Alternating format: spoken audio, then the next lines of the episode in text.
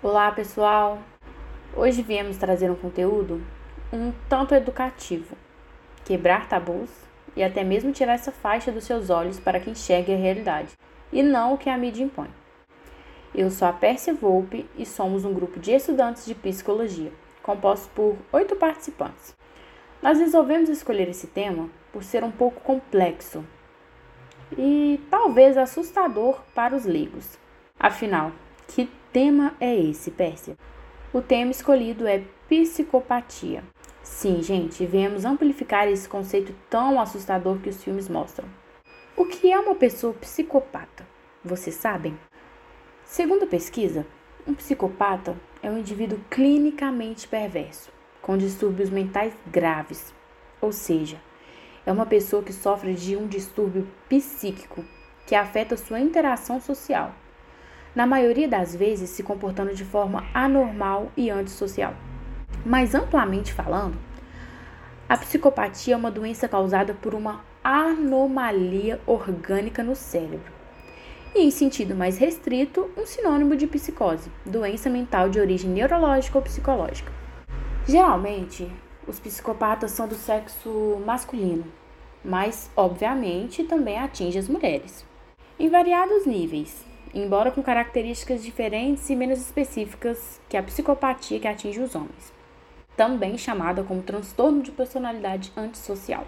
Alguns indivíduos com psicopatia mais leve não necessariamente tiveram histórico traumático, mas o transtorno, principalmente nos casos mais graves, como sádicos e serial killer, o que parece estar associado à junção de três principais pontos.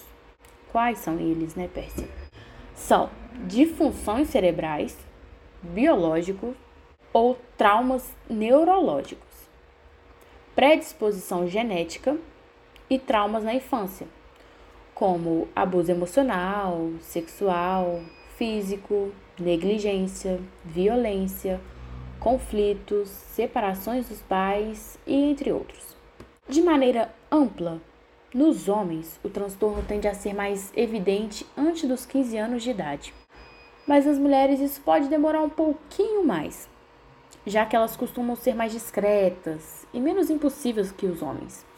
E gente, não vamos, não podemos de forma alguma cometer o erro gigantesco de generalizá-los, pensando e julgando que todos os psicopatas são assassinos em séries ou violentos enquanto muitos não são, né? Eles frequentemente fingem ter sentimentos genuínos em relação a outras pessoas. E por terem características como capacidade de manipulação e de conquistarem facilmente a simpatia das pessoas, eles costumam exercer cargos relevantes onde buscam por poder, como na política, na polícia e até donos de empresa.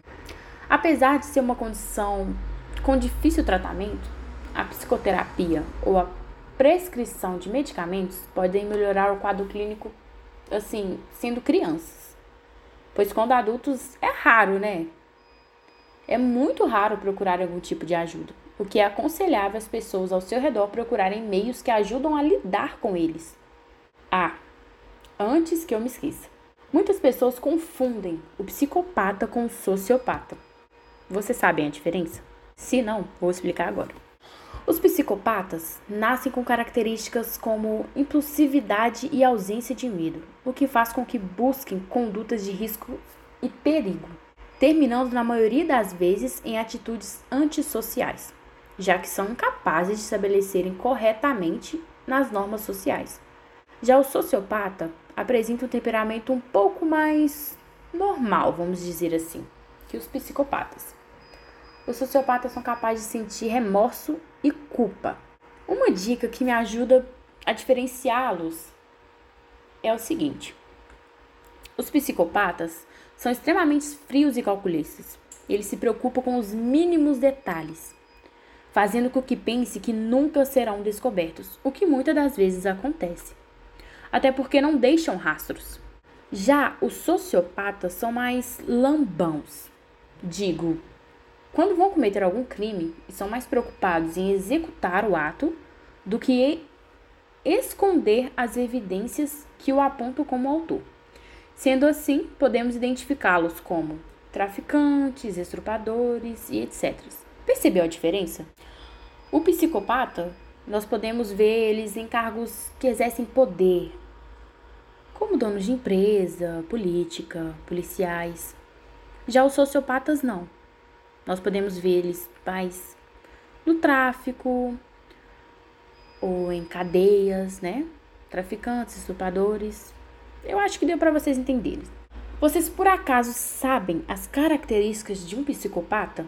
Pois bem, um psicopata é caracterizado por um desvio de caráter, ausência de sentimentos, frieza, insensibilidade aos sentimentos alheios, manipulação, narcisismo, egocentrismo, falta de remorso e de culpa para os atos cruéis, e inflexibilidade com castigos e punições. E uma pergunta que eu acho que é muito, muito comum ser feita: será que é possível diagnosticar crianças com esse transtorno? A psicopatia é um comportamento caracterizado pelo padrão invasivo de desrespeito e violação dos direitos de outros, que se inicia na infância ou no começo da adolescência e continua na idade adulta.